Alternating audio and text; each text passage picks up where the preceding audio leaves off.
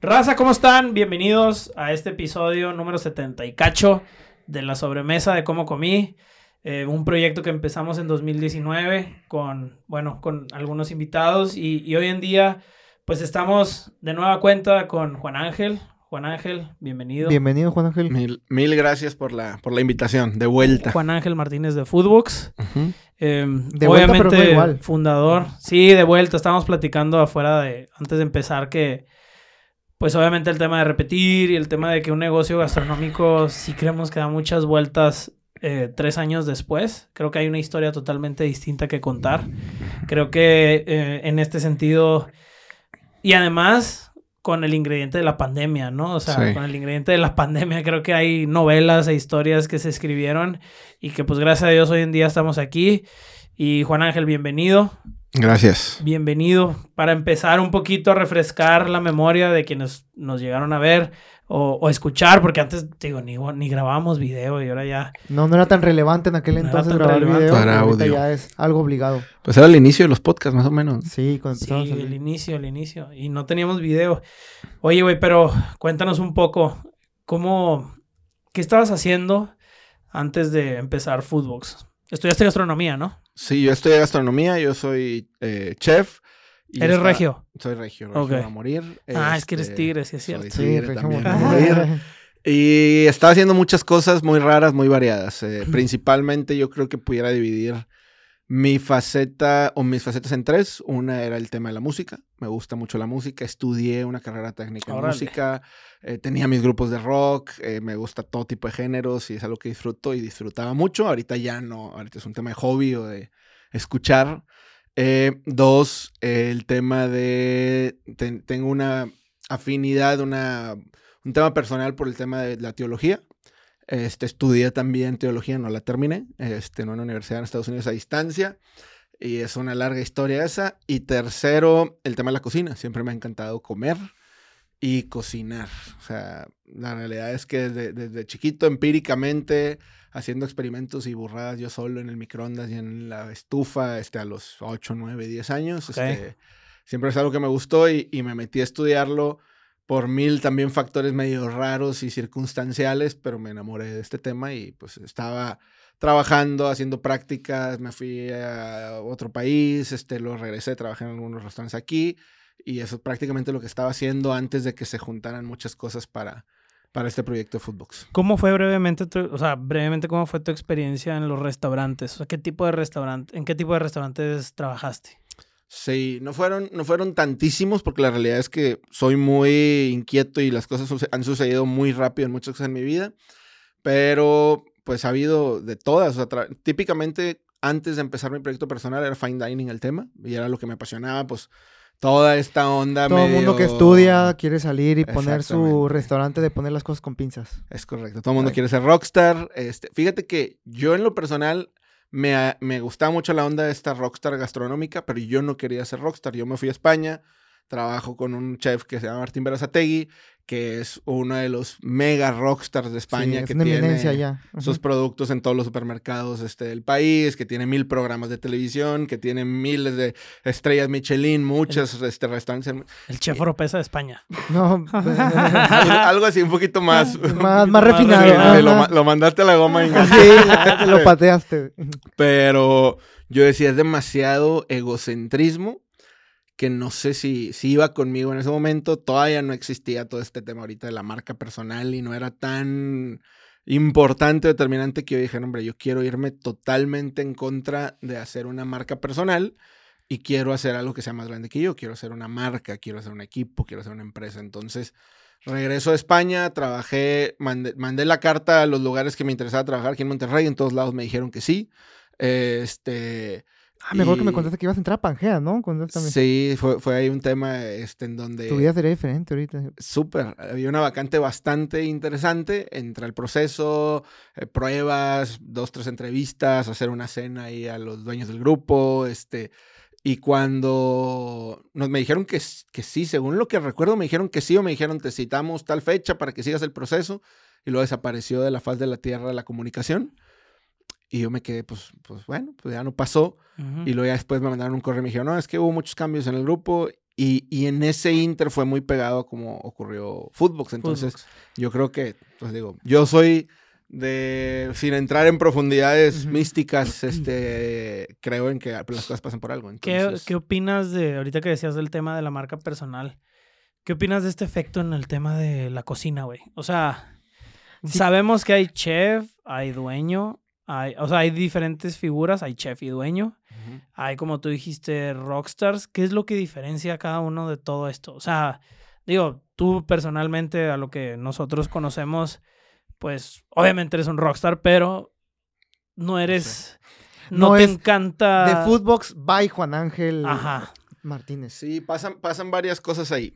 Eh, uno, te digo, yo en ese momento no existía el boom de las redes sociales como tal, este, o estaba apenas en ese, en ese auge. Este, la realidad es que pues Instagram era en su primer año, sus primeros dos años. Este, eh, y, y era un tema en donde muchas marcas crecieron y hicieron un imperio sin necesitar esa figura. Hoy se necesita, no te pudiera decir que sí.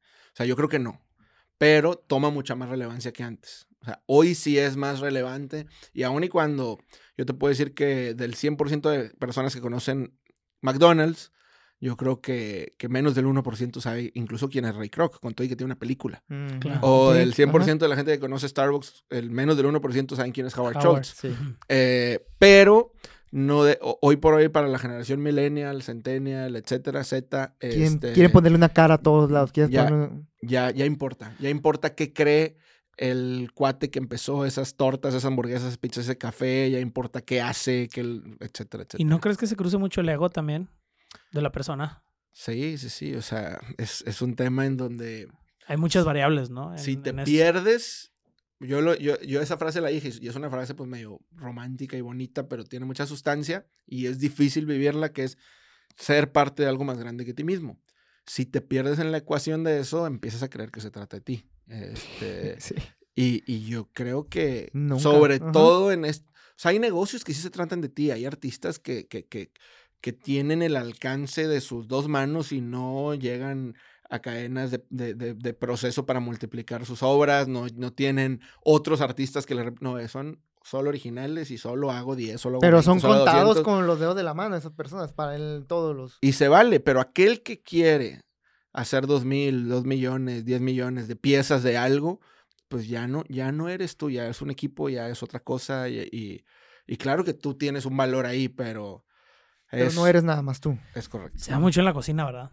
El O tema sea, del ego. Ajá, el Ah, tema de esa de, de marca personal, de que... Creo que muchos restaurantes existen nada más por el ego. No, Digo, también la gente lo consume. Eso O te iba a preguntar ahorita. ¿Tú crees que qué deja más? ¿Un negocio como el tuyo o un negocio de fan dining?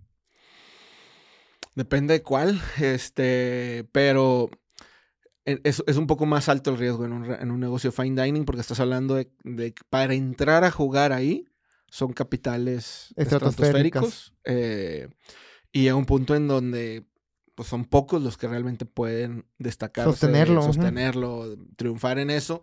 Pero regresando al tema del ego, todo mundo quiere, yo siempre digo, parecía la frase del Jetta, todo mundo tiene un, un Jetta en menos en su cabeza. Este, todo mundo quiere poner un restaurante. Todo mundo No sueña con un restaurante. No todo mundo, todo mundo, tal vez estoy generalizando, pero Mucha gente. muchísima gente por el factor sexy, ego, público, RP. De, incluso, o sea, la naturaleza del inversionista en el antro, que es este modelito que ya empieza a ver en muchos restaurantes de 50 socios, este, 30 socios. Lo único que, que quieres es, o lo único que Tengo mucho es, es yo soy inversionista de Y yo llego ¿verdad? y está mi mesa y está mi cava y Pues, está...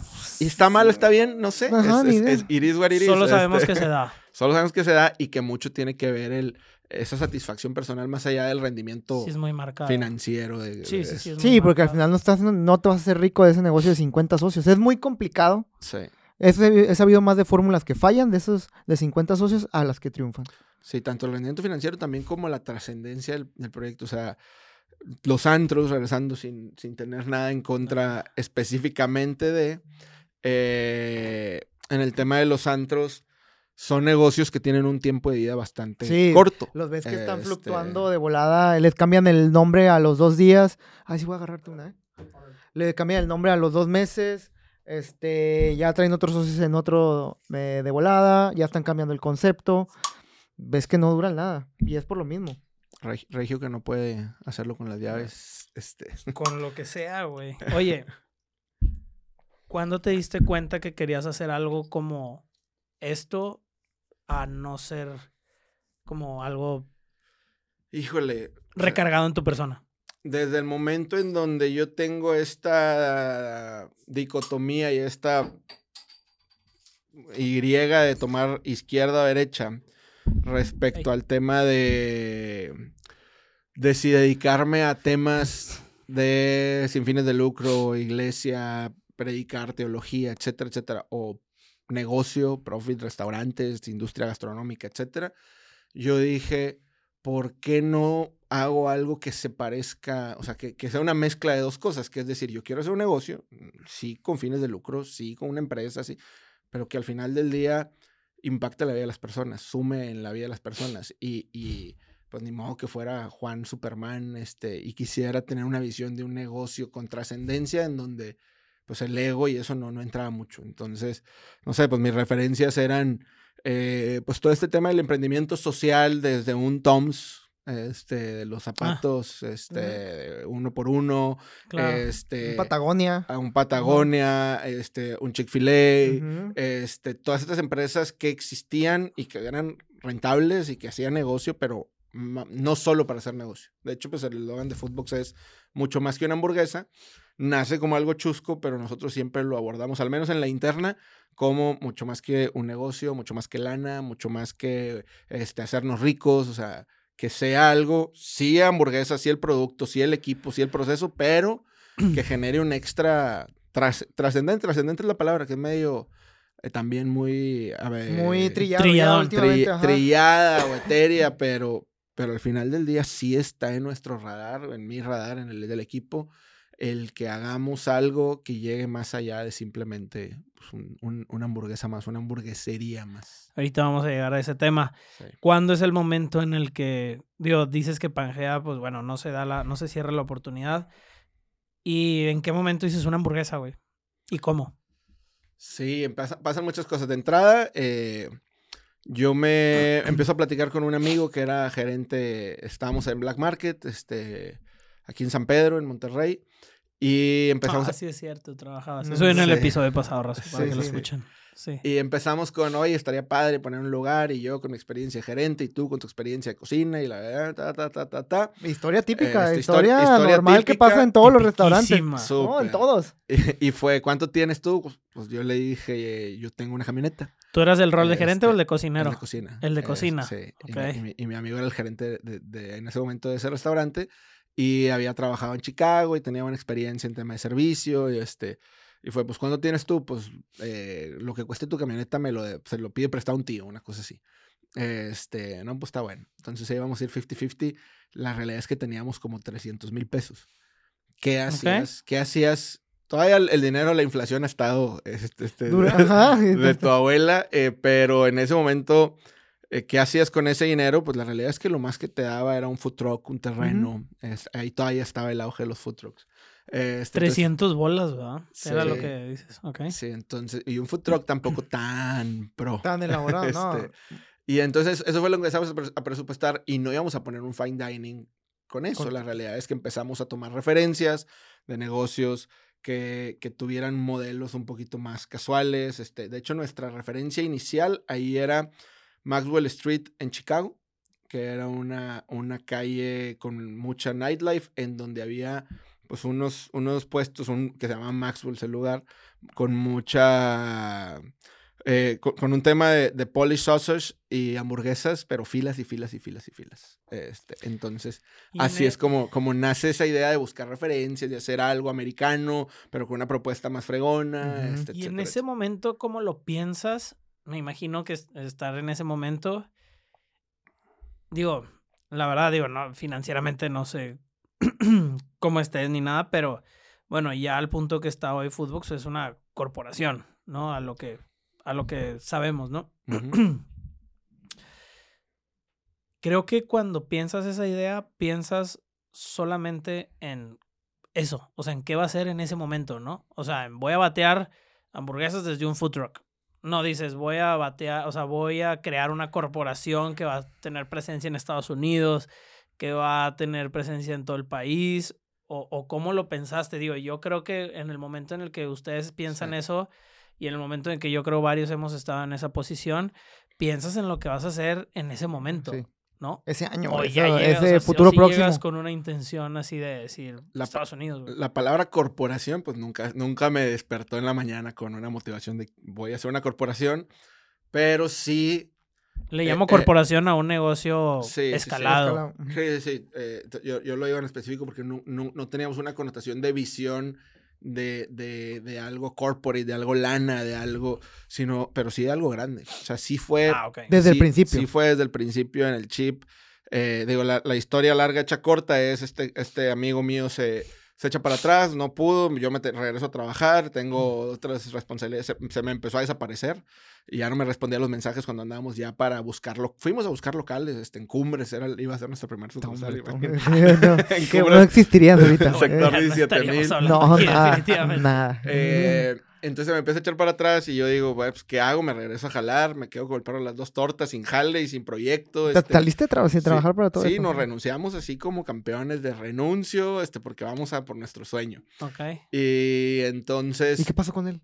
eh, él ha, ha seguido en la industria, ha seguido en la industria, este, dirigiendo al- algunos restaurantes. Entonces, cuando me sal, cuando, cuando pasa eso, digo, a ver, si con 300 mil está complicado, pues con la mitad, este, Está Más imposible. complicado. mucho más complicado. Y es ahí en donde pasan varias cosas. De entrada voy a un congreso a Atlanta en el estadio de los Falcons, que ya se murió en el Georgia Dome. Me acuerdo Ahí- perfectamente de esa Sí. faceta del episodio Ahí, anterior. ahí- veo 60 mil cajitas de comida en un lunch break y de ahí fue el eureka de, no tengo lana para poner un fine dining, pero tengo lana para poner eh, una- un buen producto, un buen empaque, una En una buena caja. presentación en una caja. De ahí sale el nombre de Foodbox. Son muchas cosas que se empiezan a conectar, esto lo estoy contando un poquito rápido, pero regresando a la pregunta, Está más a detalle en el primer episodio que tenemos. con Es Juan correcto, sí, he contado sí la está. historia va- varias veces. Este, el tema fue que cuando decido eso, digo, un delivery. No existía Uber, no existía Rappi, no existía Didi. No este, existía, ¿verdad? no ¿Cuándo- existía. cuándo Uber, existió Uber? Uber sí como Uber Drive. Uber tiene eh, 11 años, 12 años de existir en el mundo. Nosotros vamos a cumplir 10. No, nada. Este, cuando, cuando Uber existía en ese momento, yo creo que ni siquiera estaba en México o iba apenas a llegar. No, no, Eh, todavía Güey. Está bien No chistoso. puedo creer cómo ha cambiado el mundo en 10 años. Voy a, cam- voy a hacer un pequeño paréntesis, pero Uber, yo me acuerdo de. Lo pedías para agarrar un Mercedes, güey. Ajá. O sea, para. Bueno, en Europa todavía pasa eso de vez en cuando. No, aquí, pero ¿no? sí, entró por eso, güey. O sea, entró por. Este. Porque era como esta parte del Uber Black. Y el chofer de lujo. Y No, se no, bajaba no, y que te, te daban agua, y- no. te, te hace sentir un poquito viejo. Este, yo- para mí es una de las cosas que más me, me tripea, si exis- existe la palabra, es este tema de que no existía hace 10 años en No, no, no, México, no, en no, Monterrey no, y en un- el mundo. Es gran parte de lo que Este- haces al día con día, güey. Específicamente en nuestro rancho, este, eh, hay- O sea, te quiero decir, Instagram no existía como tal.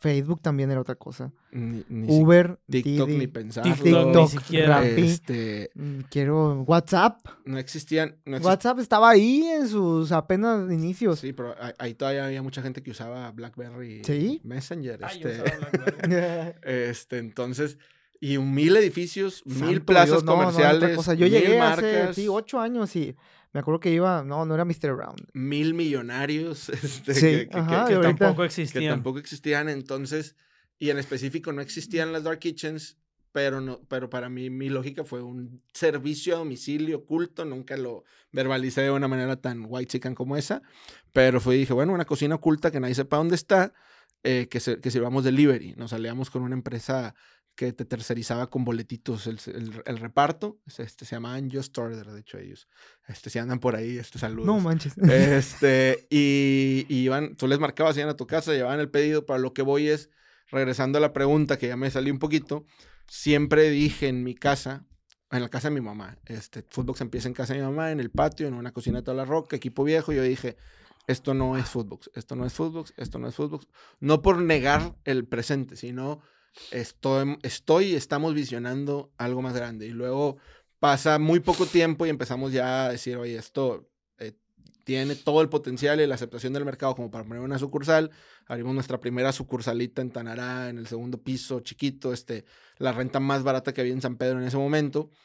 Y yo le decía a mi equipo, Footbox no es esta sucursal, Footbox no es esta sucursal. Entonces, regresando un poquito a la pregunta es, sin llegar tal Ah, o vez sea, a sonar pretencioso, Mm. sí ha estado más. siempre claro el querer construir algo trascendente algo grande. Siempre Ok. desde el día uno. ¿Y Footbox ya es lo que tienes ahora? Footbox ya está en esa, en esa descripción que acabo de decir de trascendente. O sea, ya dices ahora, ahora sí es Footbox ya. Ah, no. Ok, perfecto, eso quería escuchar. No, no, Ajá. no. O sea, Es como una. Es una etapa. Es de- como un tatuaje, güey.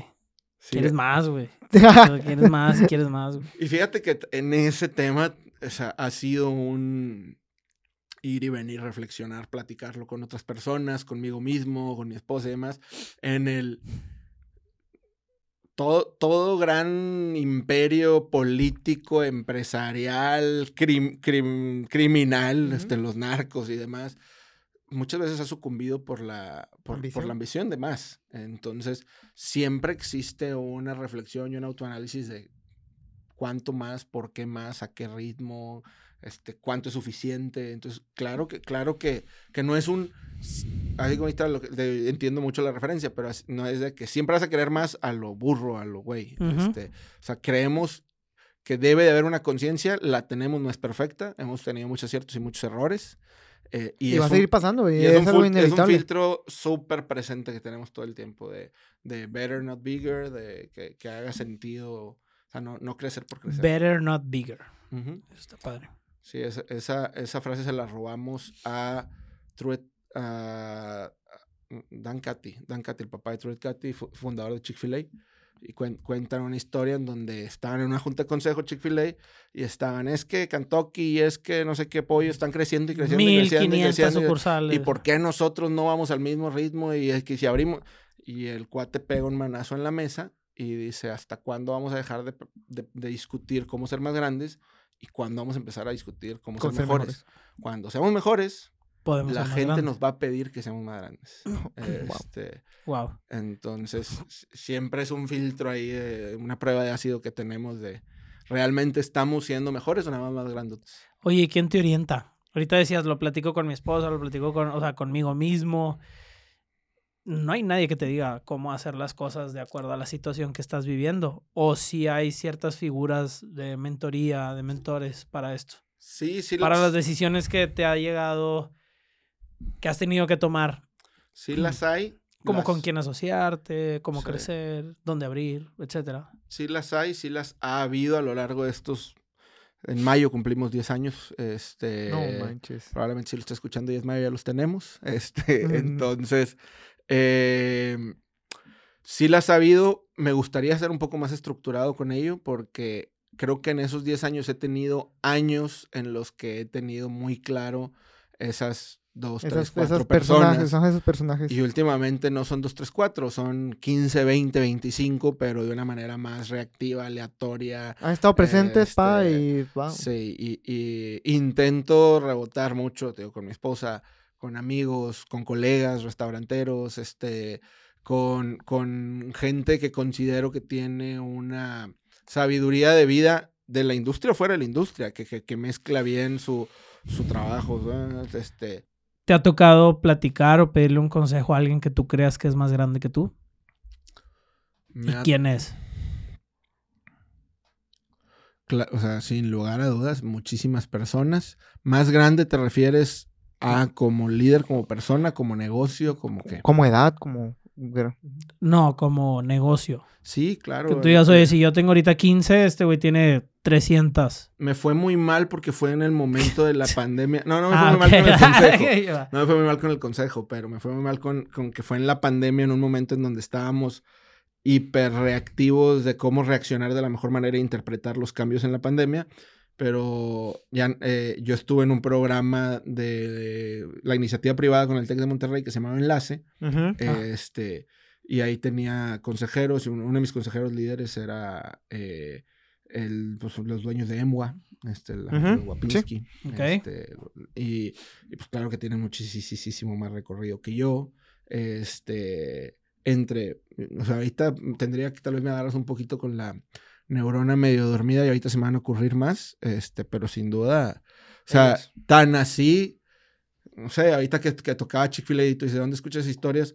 Un amigo, que es una persona que yo respeto mucho y que tiene influencia a nivel mundial, es, él, él es la mano derecha de, hay un cuate que se llama John Maxwell, no sé si lo han visto, que tiene libros, este... ¿Me suena? eh, es, el, Mm, es el- es el autor del liderazgo más famoso del mundo y, y asesora a los vaqueros de Dallas y asesora al gobierno de Paraguay, al gobierno, de, es una eminencia en ese aspecto de temas de liderazgo. Y, y ese amigo que trabaja con él eh, me, me, me, eh, ayudó para tener una invitación a los headquarters de Chick-fil-A.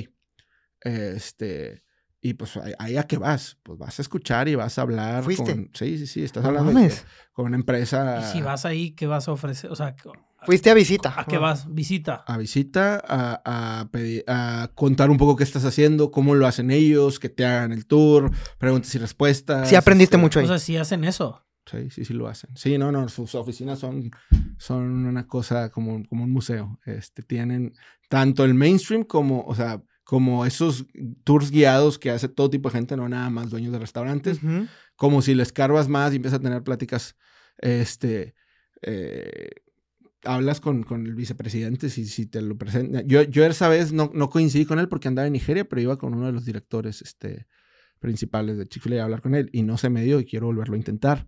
Este, Madre Claro. santa. la semana pasada me tocó estar en una plática con el vicepresidente de Uber a nivel mundial.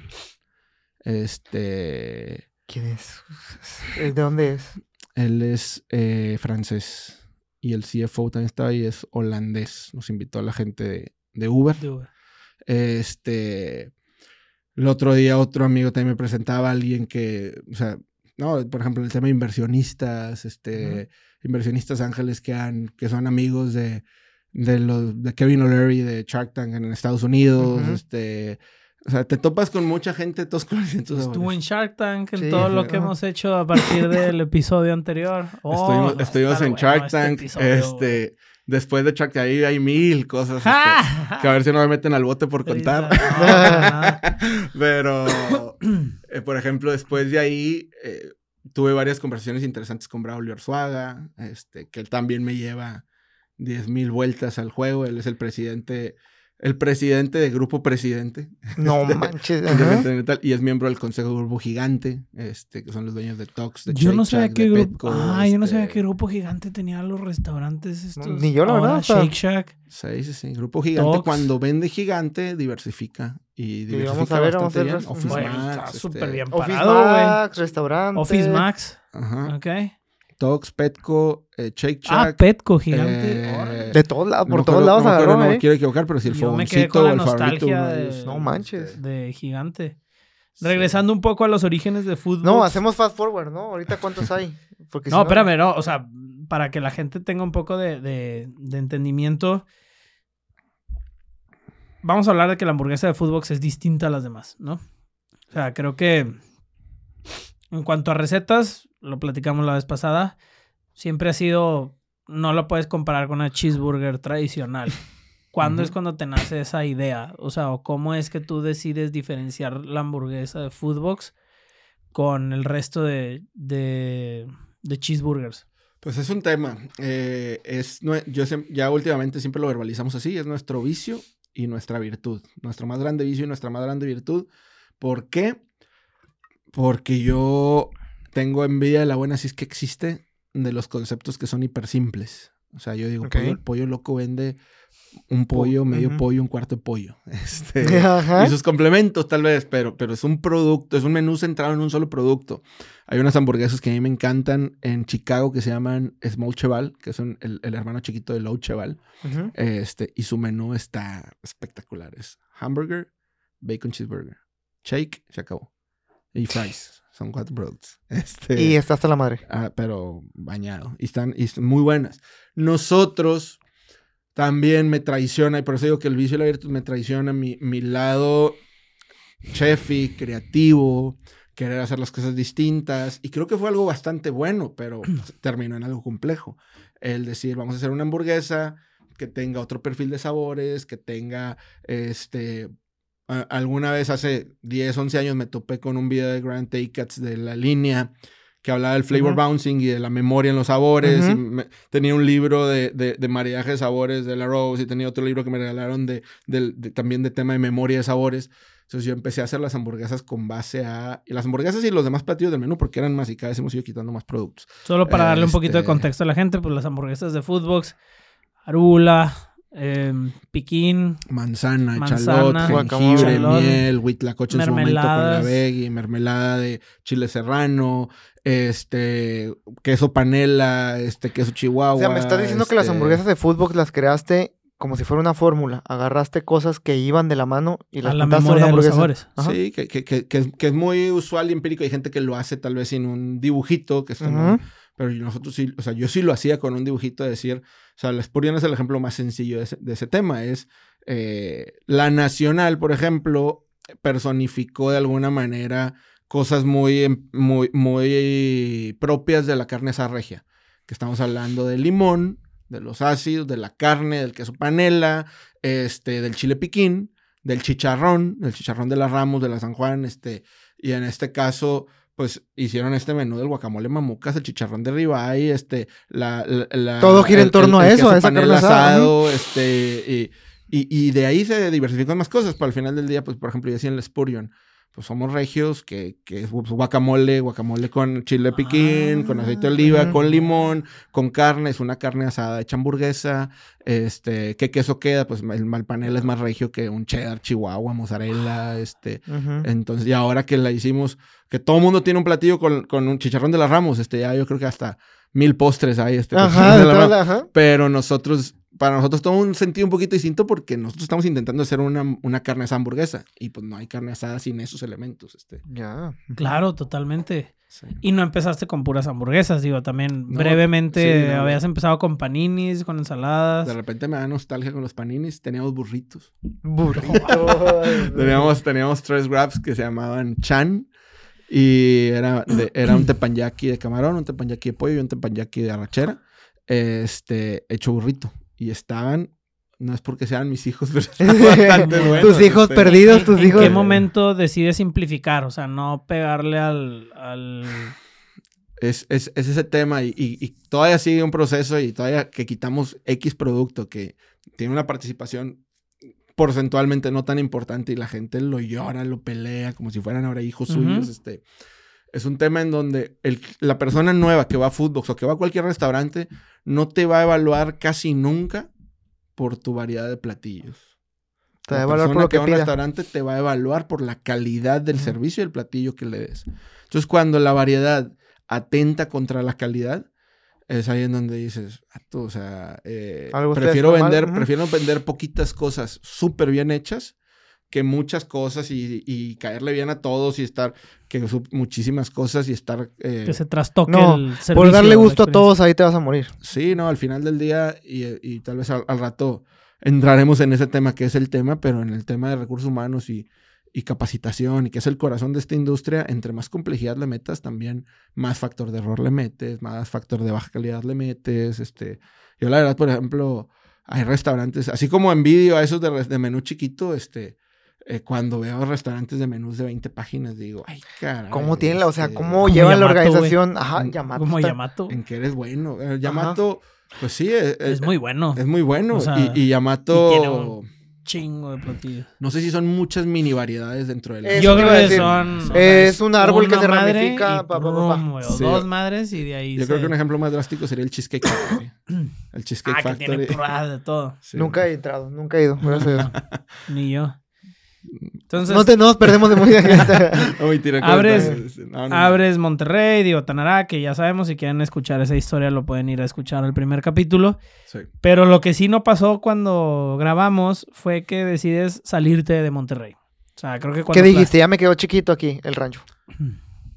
Pues no, no necesariamente que nos quedó chiquito, pero sí partimos de la misma, de la misma pregunta inicial de querer, que- de querer llevar nuestra cultura, nuestra visión, nuestra trascendencia a otros lugares.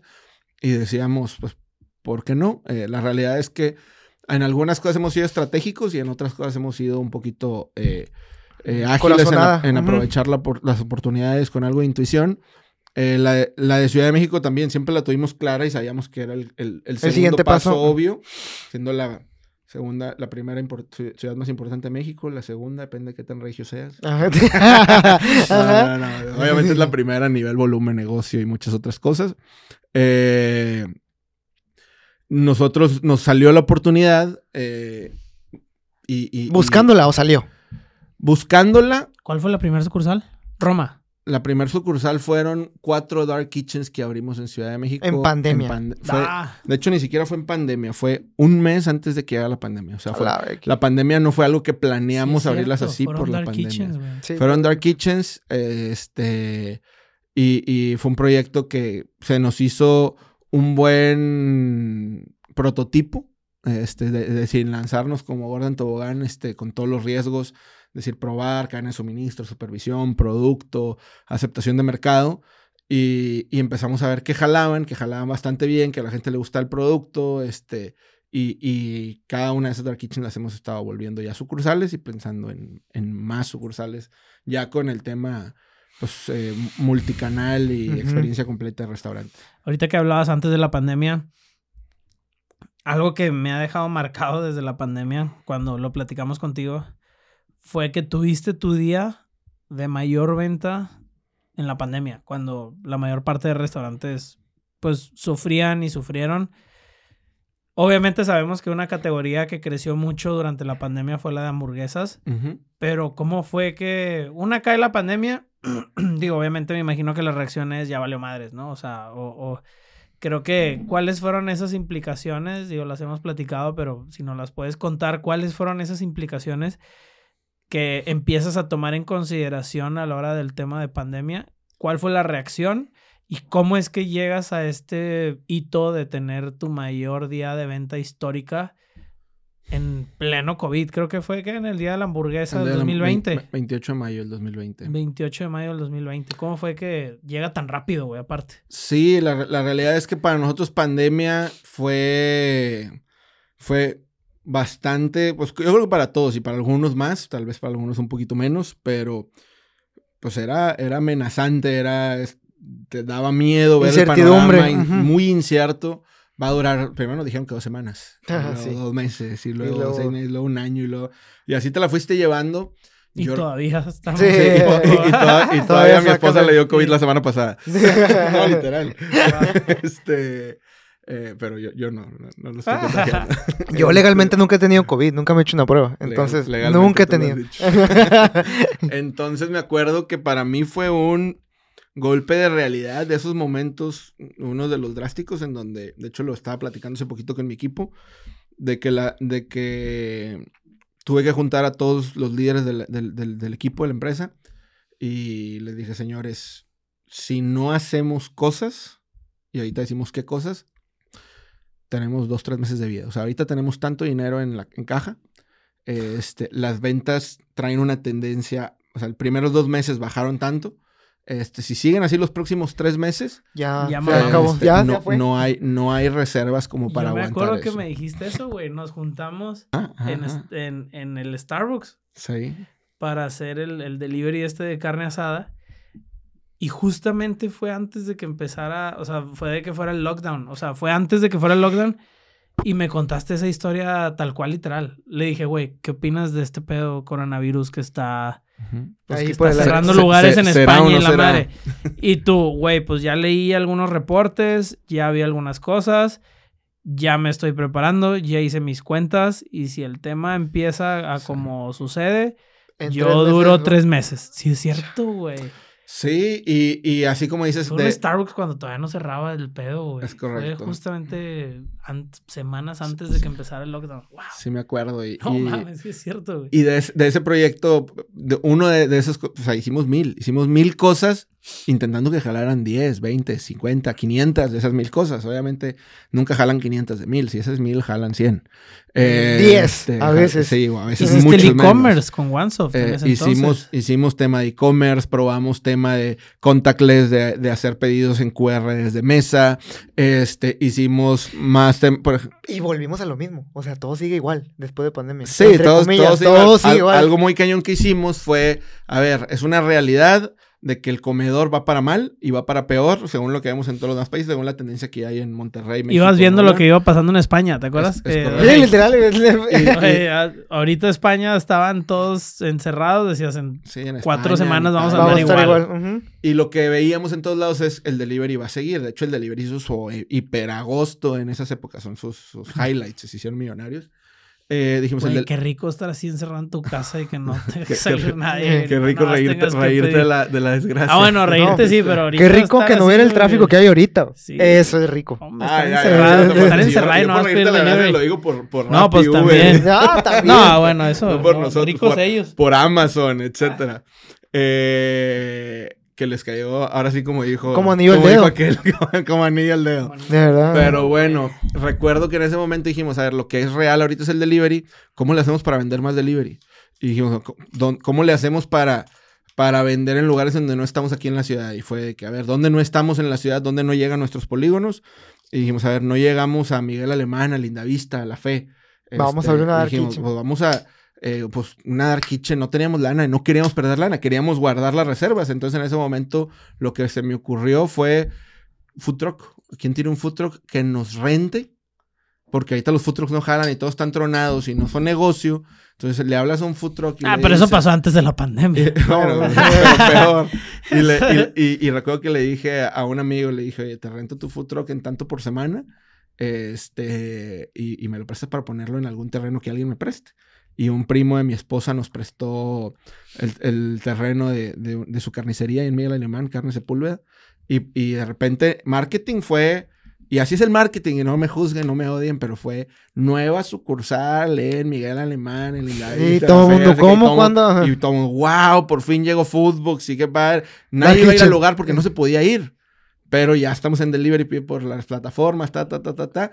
Y pues ya teníamos una sucursal nueva, que de la noche a la mañana te empezó a vender como una sucursal normal en, en plataformas. Ajá. Este, y luego, oye, pues los salones de eventos, los restaurantes, ahorita gigantes, fine dining, pues están tronados por, por COVID, los que no venden delivery. Entonces le dije a un amigo, oye, ¿cómo te va en tu restaurante? Me dijo, no, pues, mano, un restaurante gigantesco en el centro de, de la, de la ciudad. Y todo era ahí, dates, romántico, este, entonces COVID, cero. Le dije, oye, me rentas tu cocina, un espacio de tu cocina para nueva sucursal, centro de la ciudad, ta, ta, ta, ta. Y así hicimos tres o cuatro, este, y fue, fue un tema, por ejemplo, regresando a la pregunta del mayo 28, nos, nos fortalecimos en, pero no por... En no- presencia. Pero no como Amazon de que por su modelo de negocio, porque le buscamos cómo, le buscamos cómo, y por otro lado sí, porque teníamos años nosotros sembrándole y sembrándole y sembrándole al delivery, escuchando muchos amigos que los quiero mucho, bien rockstars de la industria, diciéndome... me El da- delivery es lo peor. El delivery, odio el delivery, yo ni me meto en el delivery, no sé qué. Se vino pandemia y todo el mundo se metió al delivery, sí, nomás que había una gran diferencia entre Los que entre estuvieron renuentes cinco, todo el seis, tiempo. siete Ujú. años haciéndolo a, a quererlo hacer de la noche a la mañana. ¿La tendencia se mantuvo? O sea, el delivery hoy, ¿En tus ventas cuánto representa? o sea, sigue siendo parte importante. Imagínate que prepandemia éramos 80 comedor, un po- poquito más o menos, 20 delivery. 20 delivery y sus primos. Eh, llega el 2020 y nos vamos a 20 comedor, 80 delivery y sus variantes. Eso fue 2020. 2021, 60 delivery y sus variantes, 40 eh, comedor. 2022 ya empieza 50-50. Este, 2023 nuestro plan es andar en 70-30, ya 70 comedor. Mm. Ok. El tema es Eso este, sí se va a restablecer. pero no decreciendo en delivery. Sí, igual, pero... O sea, el Manteniéndose. Recuperando el comedor. O sea, porque el, porque el comedor es lo que... Algo que nos enseñaban mucho, por ejemplo, de aprender de otras gentes. Tengo rato que no iría este año, creo que tampoco voy a poder. Pero me tocó ir a dos, tres años seguidos a, al- a la conferencia esta de, de restaurantes en Chicago, en NRA. ¿Va a seguir en mayo? Pues no creo, porque ahorita, ahorita les digo por qué. Este, Ah. es un anuncio importante porque es nuestro aniversario. Ah, pues sí, los Esa de fecha. 10 años, va a dar Sí, pachanga. Entonces, eh, me acuerdo que yendo ahí en todos estos temas del delivery te decían, a ver, no te confundas, el cliente del delivery es uno y el cliente del comedor es otro. No es como que vas a ganar o perder uno por, por lo que hagas en uno o en otro canal. Hay gente que va a pedir por delivery ya por default por su oportunidad de consumo en ese momento y hay otra gente que... Sí, que va- que siempre todo el tiempo es constante de ese tipo. Exactamente. Entonces, ahorita, eh, ya medio pospandemia, esperemos ahora sí atinarle a pospandemia. eh, tú dices, el delivery va a la baja. La realidad es que no mucho, o sea, quedó mucho el comportamiento. Lo que va a la alza Es la gente de es la comer. gente que sale. la gente de comer. Ya. Híjole. Entonces se restablece un poquito y, y bueno, sí, ¿cómo fue el tema de la venta del, del día de del día de la hamburguesa? ¿Que ¿Fue una promoción? O sea, ¿cómo se fueron preparando para ese día? Sí, haz de cuenta. Digo, ya tenías ubicaciones, me queda claro. ¿Cuántos de esos hiciste? eh, hicimos Lindavista, hicimos Centro, hicimos eh, cumbres, pero cumbres sectores, eh, primero son sector Mitras, etcétera. Ok. Hicimos eso y las cuatro de Ciudad de México, que, o sea, Y primero... las que ya tenías en Ciudad Es de que México. En pandemia tenía una o dos, la tercera y la cuarta, las, esas sí ya las Las abrimos fuiste en abriendo. pandemia en Ciudad de Mm, ya. México. Y fue una locura porque abrimos esos tres y otras dos, abrimos cinco puntos en el 2020, cinco deliveries, pero en donde todo el mundo estaba Tronando, cerrando, y adiós. y, y nosotros haciendo activaciones y esto y el otro y todo. Y este, sucursal nueva, sucursal nueva, sucursal nueva y todo y eso. aquí. generando ese hype que hasta cierto punto era real, hasta cierto punto era un poquito amplificado. Ya. Este, Claro, claro, era aprovechar lo que tenías. Sí, sí, supervivencia. ¿Qué Entonces, eh, promoción, ten- ¿Qué promoción tuvieron ese día? Hay una, hay una empresa, la- los de la estrellita, de las hamburguesas. Ajá. Este, es la hamburguesa más vendida en México por ahora. Eso. Sí, sí, sí. No es McDonald's. Es la- No, no, es- eh, bueno, según yo, se- hasta el último que nos decían es, es Carl Jr. Carl Wow. Jr. es el número uno en México. Guau, güey. Este, Sí, yo tampoco tenía idea. Órale. en- y, y no se diga en el norte del país. Sí, en el Este, norte del eh, país, pues. Sí, en el centro, en el centro no son los número uno, pero son en el overall, sí. Este, ellos tienen una promoción el día de la hamburguesa de, de un peso en la compra de otra hamburguesa, prácticamente un dos por uno. Entonces nosotros em- empezamos a jugar con el lenguaje de doblemente mejores, doblemente calidad, doblemente- y, y sacamos ese día la promoción de La dos Calvin. pesos. Sí, dos, La dos- Calvin. comprando una Calvin por dos pesos más te da la hamburguesa, pero poníamos toda la publicidad en el tema de dos pesos. Este, y pues imagínate, o sea, eso que vendimos lo vendimos prácticamente en el doble de hamburguesas, o sea, hubiese en, en nivel de jale, Ajá. Es Fue- el doble. No es el doble ganas, es el doble de jale. Sí, fue una locura, este, como quiera, pues fue bastante rentable. Eh, pero sí, sí fue. A los siguientes años entraron preguntas de, oye, lo hacemos solo el De hecho, el, el año siguiente, todavía que ya se podía hacer comedor, lo hicimos solo delivery porque no nos íbamos a poder dar abasto. Este. Y luego el año siguiente, estoy hablando que eso fue 2020, 2021, 2022. El año pasado no hicimos ya la promoción, ya quitamos la promoción que era demasiado excesiva. Hicimos eh, la collab con All Jimmy's Ajá. ese día y también ha sido uno de los días más, más, más, más, más, más heavy. Y así. Sí, Ah, qué bueno. ¿Qué implicaciones tiene el abrir en Ciudad de México? Ya uno como el de la Roma. O sea, Con ¿con comedores. ¿qué ajá. retos te topas si eres un alguien nuevo en Ciudad de México y vende en Monterrey? Regularmente eres cabeza de león y vas allá y digo, no, ¿qué es? ¿Cómo se dice? Sí, eh, Eres cabeza ratón y vas allá y eres cola de león. O sea, como este, eres muy chingón aquí en Monterrey y vas a Ciudad de México y los putazos son distintos. pues son varios aprendizajes. Eh, la realidad es que Ciudad de México es, es, es lo máximo. O sea, está, digo, mi dualino lo cambio por nada. Me encanta Monterrey. Quiero vivir en Monterrey toda mi vida. Pero te vas enamorado también de muchas cosas muy padres que tiene Ciudad de México. Hay demasiada variedad, sí hay más que acá. Hay demasiada diversidad, oferta gastronómica, etcétera. Entonces, si llegas a una jungla muy competida, para bien y para mal, porque la realidad es que... es- Hay gente para es- todo es también. demasiada gente, es demasiada gente. Eso no significa lo que todo el mundo piensa en Monterrey, en Ciudad de México, eh, que si al gaucho le fue bien haciendo X o a la nacional o a fútbol o a quien sea, Hay que ir- hacerlo. Hay que hacerlo Ajá. y te va a jalar. No es, un- no es una forma, fórmula copy-paste. Este, y sí tiene muchos retos. Y nosotros, Roma fue fácil. Y las que siguen, otras han sido más fáciles y más difíciles que otras. Este, entonces. o sea, Ahí cambia mucho sobre la región donde la abras, ¿verdad? Estábamos platicando que Santa Fe funciona muy distinto a la Roma, Sí, es- Polanco funciona distinto. puede ser un poco un tema de comunidad de la gente y el tipo de gente, pero también hay un gran tema que es, si tú tienes años construyendo algo, eh, por ejemplo en Monterrey nos pasó con Tanara, con Tanara, un momento en donde la gente espera, esperaba San Jerónimo, esperaba Cumbres, esperaba. San Nicolás, todavía Cano. esperan Guadalupe y queremos abrir Guadalupe pronto este año. Este, esperan esos lugares y te están esperando, esperan- y abres y es la locura. En O sea, el estadio BBVA estaría padre, güey. es la idea, a dos cuadras. Dos cuadras. A dos Este, cuadras. Ahí adentro, güey. eh, para que tengan algo bueno. los Ah, la chica. Te Pero que, sea como bien, como bien. Este. Pero en Ciudad de México, la realidad es que hay una comunidad regia, hay una comunidad de Ciudad de México que nos conoce por venir acá, o que- pero hay un mundanal de gente que no nos ¿Quién conoce. eres tú? O sea, que es un restaurante más ahí en la Roma. Sí, cuento mucho eh, internamente. a- acá, pues para mucha gente va a ser la primera vez que lo escucho, pero para mí fue un mind blowing en Santa Fe. eh, nosotros tenemos esta dinámica de las primeras personas que llegan, las primeras 100 personas, este, les damos una tarjetita de una hamburguesa gratis al mes durante todo el año.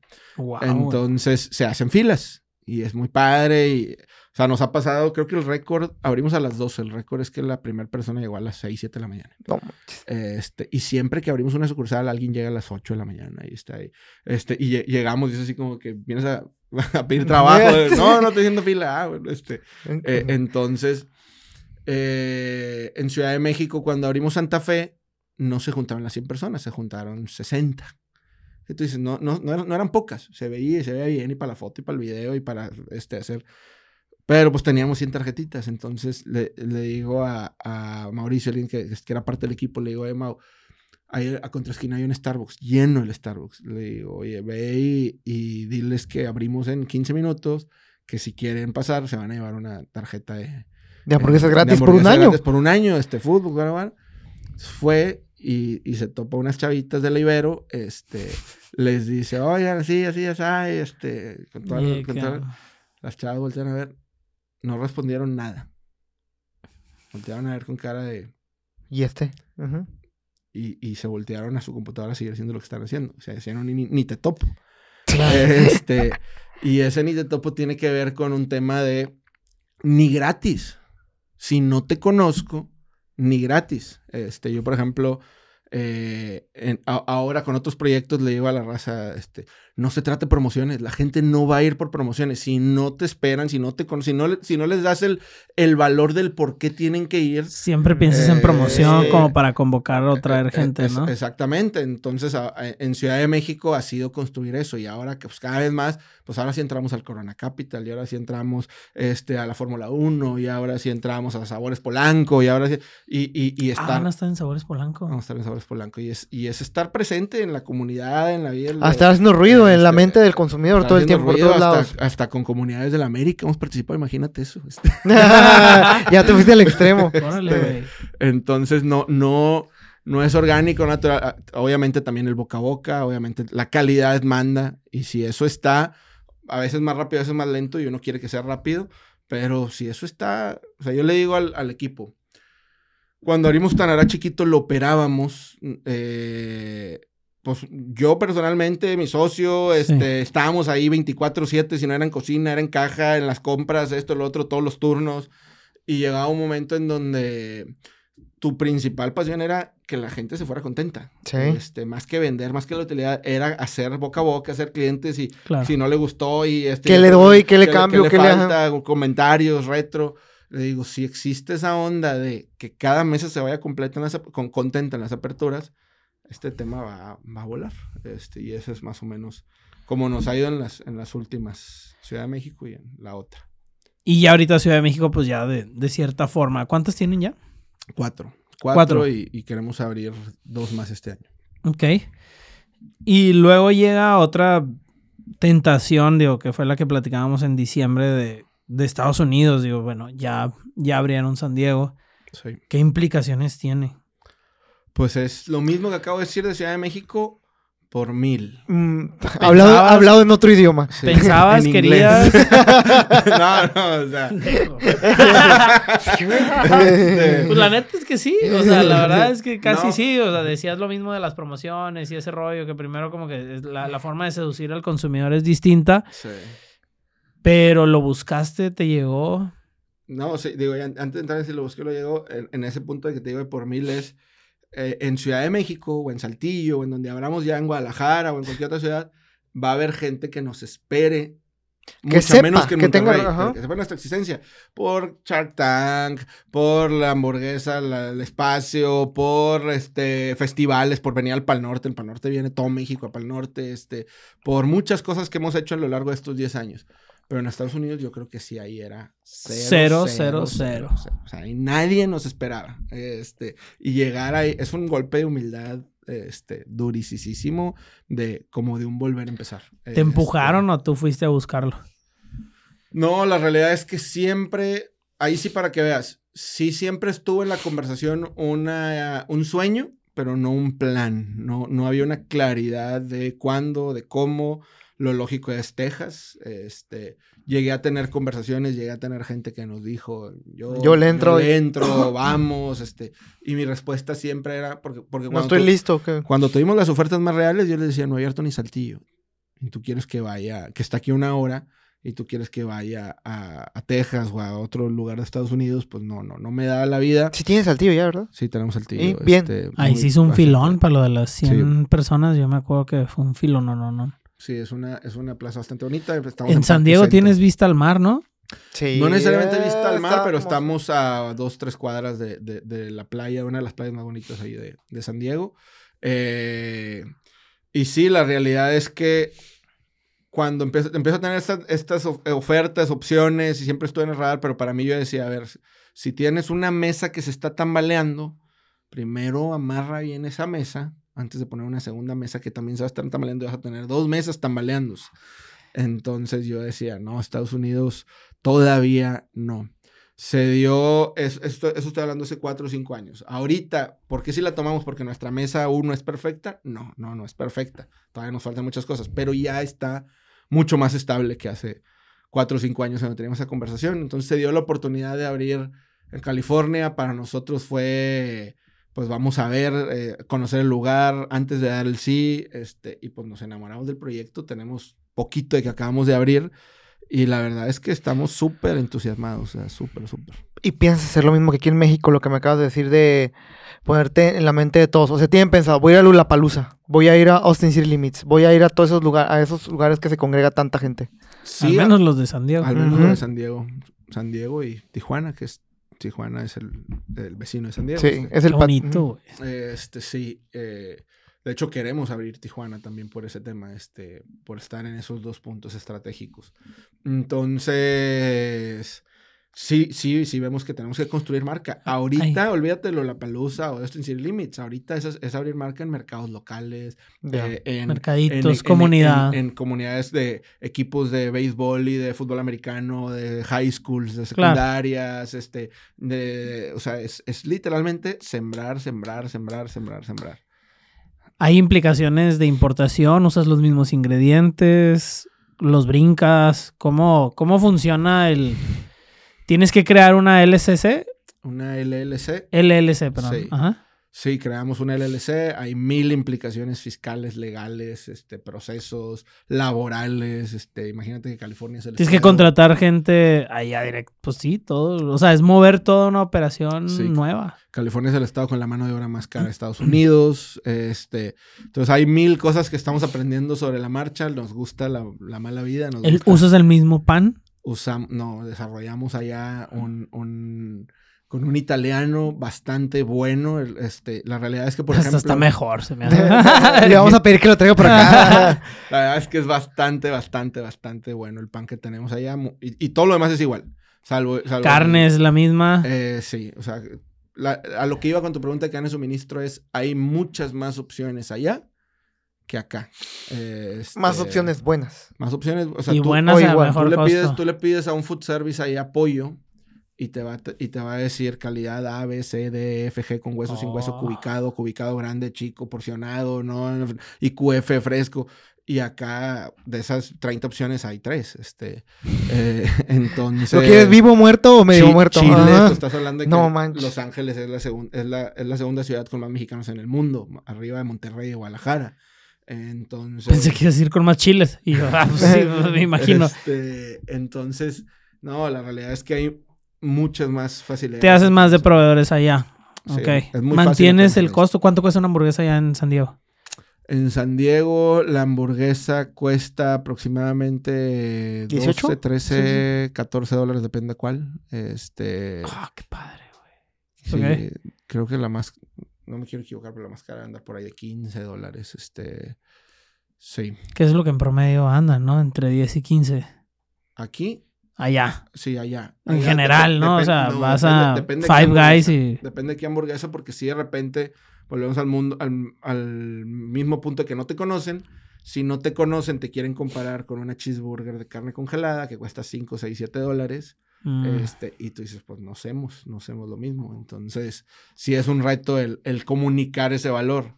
Este, por ejemplo, en Estados Unidos, y aquí también, eso es un, es un punto interesante. O sea, si tú te vas al tema de pricing, es muy engañoso en el tema de las hamburguesas, porque, digo, no sé si digo marcas o no digo marcas. Vamos a hablar de Estados Unidos. Tú ves una hamburguesa en 7, 8 dólares sin tocino, sin Ajá. queso. Con tocino, 10. Con queso, 11.50. rápido, rápido. Con, do- con, la, con el gramaje que tenemos nosotros, 15. Con papas, 19. Y, y así te vas llevando. Entonces, una hamburguesa que parecía de 7, 8 dólares te termina costando ajá. 20. Ujú. Este, y acá en México también pasa lo mismo. Hay, mu- hay, hay mucha percepción equivocada en ese tema. Ok. O sea, porque nuestras hamburguesas son de 180 gramos, todas traen tocino. Aparte de tocino, traen pues, todos los Todos ingredientes que ya ingredientes que platicamos. trae cada una, ajá. este, quesos naturales. este, ¿Hay mucho delivery allá? Sí, sí, hay mucho libre ahí. También. Más que acá. No hemos llegado a, a, a, a bien si eso, si eso va a ser más, pero hasta ahorita empezó con un porcentaje interesante. No, no más. Interesante. Ahorita no es más. Ok. ¿Te ayuda mucho que tu nombre de inicio es en inglés? Sí, Si hubiera sido hamburguesas, Juan Ángel hubiera estado un poco Más complicado. ¿verdad? totalmente. Sí, es cierto, güey. Tu nombre en inglés ayu- puede ayudar mucho de, de inicio. ¿Y no estaba registrado allá? Eh, no, no, Qué pero. curioso, güey. Es un nombre este, muy común. Había O sea, parecidos. eh, Foodbox. Había muchos parecidos, pero no, no iguales. Y es todo un tema, el tema de. Oye, ¿cuándo fue lo de Shark Tank? Lo de Shark Tank fue. ¿El año pasado o antepasado? No- Se me olvidó el tiempo. El tiempo. Hombre, yo soy peor con el tiempo. Fue 2000. Dentro de los últimos dos años. Sí, sí, sí. creo que fue el antepasado. Y no- nos buscaron, te hacen mil entrevistas, este. Y, y ellos nos dijeron, ¿les interesa? Y dijimos, no, pues, Claro. claro, claro. Este. Long story short, pues pasó lo que pasa en el episodio. Este, no te. No te vas por ninguna propuesta. Yo creo que desde el punto de vista del, co- del espectador está muy bañada. O sea, No, no, creo que estaba- era dinero que podías conseguir con un Sí, tío. no, no, no. O sea, creo que era dinero que podías conseguir con un tío. O Con sea, lo hiciste conocido, realmente por la inversión. No, pues el marketing, ¿no? O todo, sea, mun- todo el mundo dice, ah, fueron por publicidad. O sea, ¿quién no va a ir por exposición? Claro. Todo el mundo va por Pero sí, pero, pero hay una gran diferencia en voy por exposición sin ninguna apertura hacia una opción. Nosotros sí estábamos abiertos, nosotros sí estábamos abiertos a, a que si algo se daba, de hecho nuestra propuesta era real, este, con un súper descuentazo, este, sobre evaluaciones más mortales. que fue eh, 7% o algo así. Sí, eh, no, ¿10 millones por 7%? algo, no me acuerdo. Algo al- así. algo sí, así. algo así. El tema fue, y mi, y mi crítica constructiva para con Shark Tank, este, que me va a meter al bote, no se crean. O sea, Te no, sacamos. no, cero hate. Cero hate. De ahí he seguido, hablé dos, tres veces con Alejandra Ríos, este, hablé con Braulio Arzuaga, este, eh, con Ar- Arturo ya, ya nunca volví a platicar, me lo topé un día de fuera de Footbox, pero no, no lo saludé, pues me dio pena. Este, Ah. No manches, ¿cómo? ¿Por qué? este, eh, mi, mi crítica constructiva es que lo- el Shark Tank de Estados Unidos son millonarios, ultramillonarios, que se han vuelto más millonarios del programa. Poquito, mucho, pero se han vuelto más millonarios del programa. O sea, si, aparte por su, por su eh, persona social, por su marca personal, le han invertido en negocios de 50 mil, 100 mil, 200 mil dólares que venden un millón, 20 millones, 100 millones, 200 millones, 500 millones, mil millones de dólares. Este, los empresarios de México son algunos casi igual o más millonarios que los de Estados Unidos que se han vuelto más pobres del programa Sí. porque no han hecho un peso de negocio, en- hablando generalizando un poco, porque han visto un poco más los proyectos que van como un tema de responsabilidad social. De este, salvarlos, de... de, de- de- de apoyo al pequeño emprendedor. Que- algo de negocio escalable. que, que, que vea algo machín. que realmente pueda aprender. pues, Claro. este, entonces, sí, sí creo que, que ahí falta un poquito de cultura en, en ese, en esa visión de, de Shark Tank acá. Oye, Juan Ángel, y para cerrar, ¿cómo es tu vida personal? Ah, Bien padre. o sea, digo, Eh, me la paso muy sin bien. tampoco llegar a intimidades, pero ¿cómo es tu vida personal? Digo, tienes ahorita eh, dos hijas, Dos hijas. dos hijas, tienes tu esposa, Claro. estás con un negocio que, que has, que has escalado. ¿Cómo luchas hacia el workaholismo, hacia el pasar tiempo con tu familia? Te ¿Cómo haces de líderes, balanza? Ujú. este, te haces de líderes, tienes cómo, cómo has- te has armado o, o la estructura de Foodbox, que yo creo que la verdad, digo, también es un tema, ahorita estamos platicando contigo, pues la realidad de las cosas es que hay un equipo de líderes que son los que te han ayudado a, a escalar esto, ¿no? Sí, o sea, no, hay gente súper capaz, con habilidades de liderazgo cabronas, que no los conozco, pero les Pero mandamos, les mandamos ajá. un saludo y felicidades. O sea, esto no se trata de Juan Ángel, o sea, esto se trata de una estructura de gente eh, muy capacitada, con muchísimo talento, que también tiene sus familias, yo creo, o sea, que, que también tiene sus familias, tiene sus, sus ocupaciones personales, pero ha sido un reto, tú lo frenas, tú lo medias, ¿cómo llevas esa... Si nos puedes pasar algunos tips, porque... Ah, no te. No, A ver, deja punto aquí. Sí, sí ha sido, sin lugar a dudas, es, es uno de los retos o el reto más grande. Claro que comparto lo que dices de que pues todo se, se, se cae y todo se sostiene por el liderazgo y creo que tenemos un super equipo y ese equipo, yo les digo a los, a los gerentes de sucursales, si tú haces lo que, lo que no importa eh, y es más bien lo que no es urgente, pero sí importa, más que andar apague y apague y apague fuegos. O sea, hay mucho gerente, es un tema de correr turnos, correr turnos, correr turnos. Yo les digo, más que correr turnos es o hablar con la raza, capacitar a la raza, ver cómo están, qué les falta, ver todo ese tema que te va a hacer que cuando llegue el turno, estés o no estés, haya Todo salga sistemas, bien. haya procesos, haya cultura, haya gente cuidada, haya gente motivada, haya, este, que esas cosas a veces parecen menos importantes. Por, ahí, por ahí alguien del equipo hace poco decía, que es nuevo, él decía, ¿de qué sirve todo ese tema de misión, visión, valores? Este, Alguien así, eh, escéptico, este, sí, un ateo. Es, es, es En ese una- tema una- sí, corporativo. totalmente. Es- importa demasiado, porque si tú le inviertes tiempo a eso, generas ese soporte de que cuando tú estés en tu casa con tu esposa, en el cine, cenando, sepas que hay alguien que entiende el porqué de las cosas, etcétera, etcétera. Va a estar eso- tranquilo que hay alguien ahí que trae la camiseta Sí. puesta y va a desempeñar su trabajo de la manera que tú lo harías. 100%. Y eso a niveles, procesos micro, macro, etcétera. Eso no quita o no hace que sea en automático, ni que sea fácil, ni que la realidad es que es una industria bastante estresante. Sí, eh, por ejemplo, el año pasado llegué a un punto entre muchas cosas en donde incluso este, me diagnosticaron hipertensión y que traía Salud. presión muy alta y temas de salud y eh, hábitos alimenticios y es demasiado el estrés, sin lugar a duda que, que, que te hace todavía repensar más esto que les decía, de qué tan rápido, qué tan lento, por qué sí, por qué no, better before bigger, este, tú eres alguien clave, aparte de otras personas dentro del equipo, pues tienes que cuidar a las personas de una mismo. muy, voy a hacer una duda muy, muy, Sí. muy, muy personal a lo mejor, pero bueno, no personal, pero de negocio. Llega un punto donde decir, oye, voy a abrir en otra sucursal. ¿El ingreso te impacta?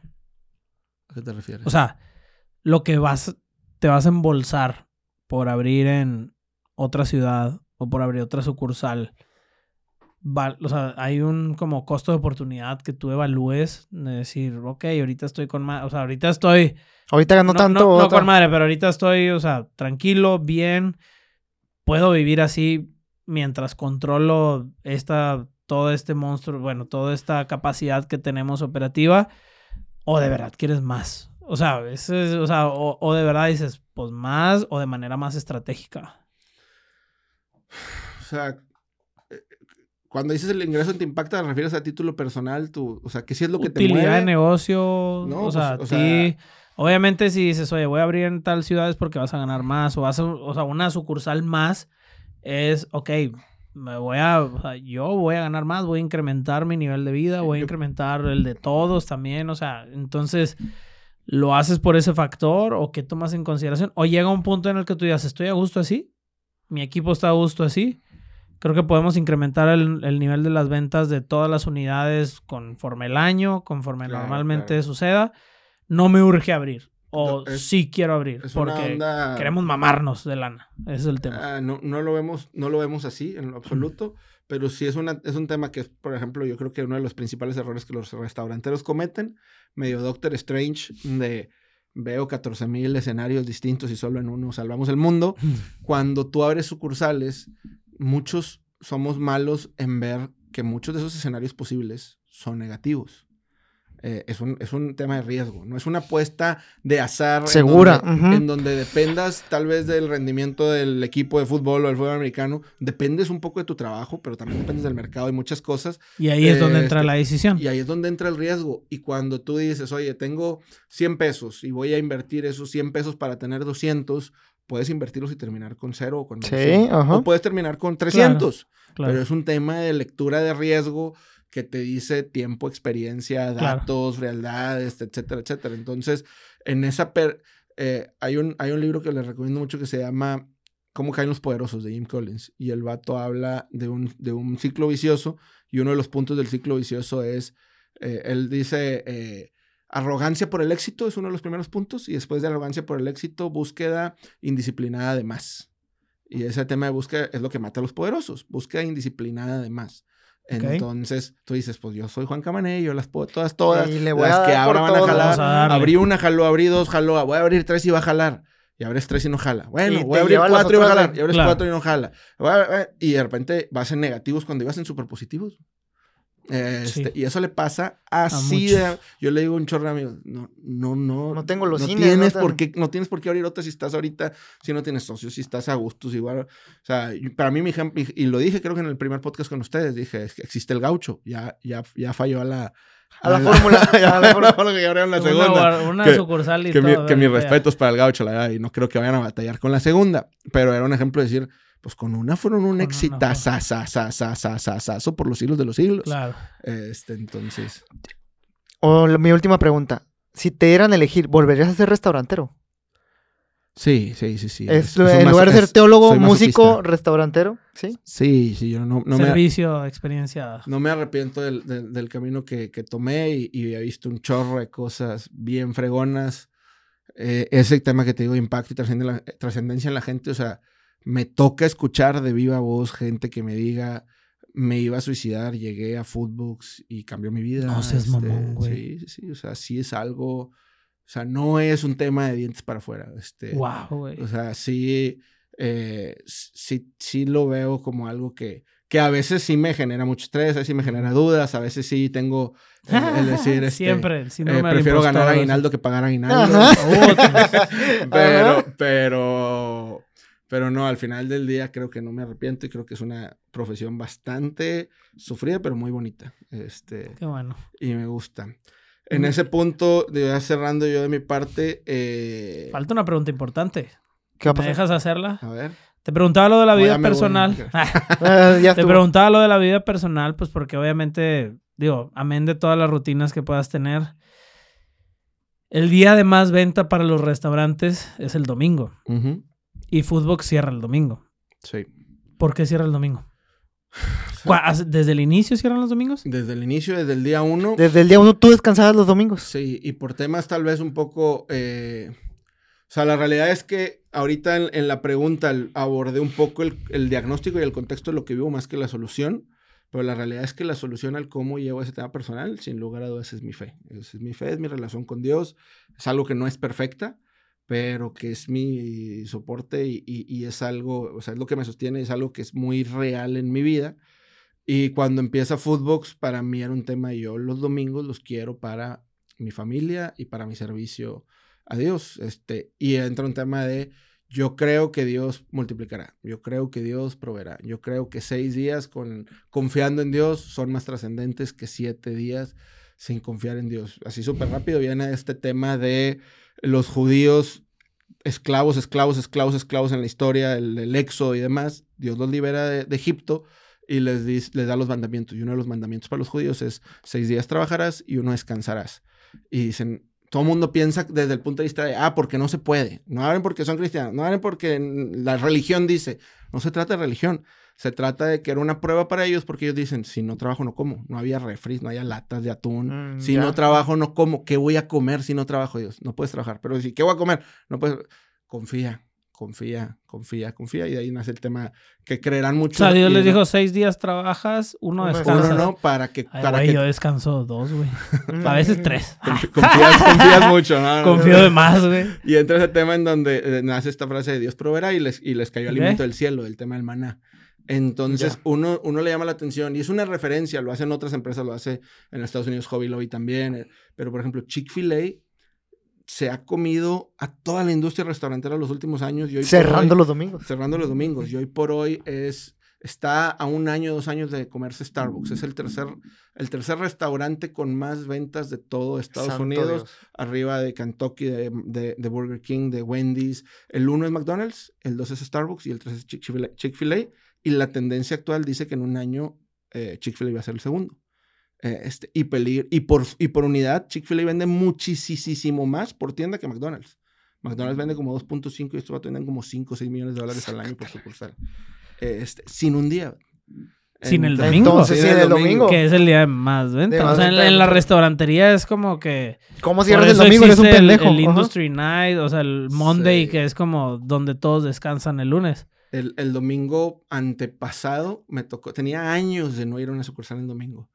Fui a Tanara este, por, por algo de producto que íbamos a hacer eh, al- algo este lunes y pasé por ahí, estuvimos ahí 20 minutos en la sucursal. Ángel, alguien del equipo y yo nos marcaron 10, 12 veces en esos 20 minutos y llegaron 10 familias, 8 familias en esos 20 minutos a, a- a- pelearse con la puerta. Madre Pasa santa. mucho, de hecho es un área de oportunidad importante que tenemos y les pedimos disculpas a nuestros clientes.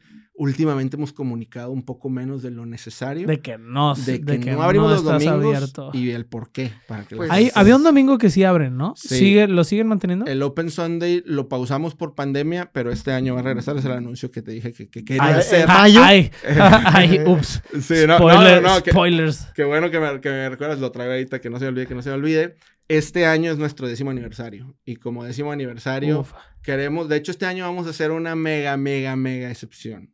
Este año vamos a abrir dos domingos. Dos domingos. Uno- Va en- con causa, ¿verdad? Uno va a ser el domingo con causa, en donde vamos a donar todas las utilidades de ese día a, a organizaciones sin fines de lucro. Les vamos a pasar más información En su de- momento, de, ajá. de- de qué organizaciones van a ser. Y va a ser en eh, junio. eh, les pasamos la fecha exacta. Este va a ser en junio. Y el otro domingo va a ser el día de la hamburguesa, el 28 de mayo, como décimo Es día de la aniversario. hamburguesa, es el- domingo. Y va a ser ese. Uno es para ayudar y el segundo es para nuestra gente en sentido de por 10 aniversario Así, vamos a abrir. Vamos a mamarnos. Vamos a abrir Vamos a este, darle. ¿Y qué van a hacer? eh, Pues promoción Vamos- más. Vamos a hacer una promoción, va a haber una hamburguesa nueva, este, que, estamos trabajando y ideando para que sea súper cómo representativa de ese día. ya Este, se quiere. Vamos a hacer mil cosas con Coco Comí. Queremos, queremos que la gente pues celebre con nosotros, se la pase bien y que ese domingo pues sea una, una super fiesta. El, el 20 es el día oficial, pero dijimos, lo hacemos el 20, pero luego el 28 es el día de la hamburguesa. No, ah, entonces No, se pueden aguantar una semanita más. el, el 28 este, es el día de la hamburguesa porque fútbol cumpleaños. Va. Ah, excelente. Eh, Bueno, Ángel, vemos. muchísimas gracias por este episodio. Mil gracias a ustedes. Creo que nos quedamos con muchas cosas como quiera pendientes. Eso Habrá en otro una- más, en no te preocupes. En tres años más, imagínate cómo va a En estar. tres esto. años más vamos a estar casi. grabando otro, otro episodio en Estados Unidos, en Los Ángeles. seguro. Vamos a estar Hablándolo en en el, inglés. en el corporativo de, de Footbox en, en Los Ángeles. ¿Y por qué cierran los domingos? No, muchas gracias por el episodio y raza, nos vemos el siguiente episodio, espero que les haya gustado. Aquí andamos, Juan Ángel, Ernesto y Gerardo, un servidor. A Un la gusto, orden. Rosa, nos vemos. Nos vemos, hasta Muchas luego, gracias hasta por la la próxima. Cuídense.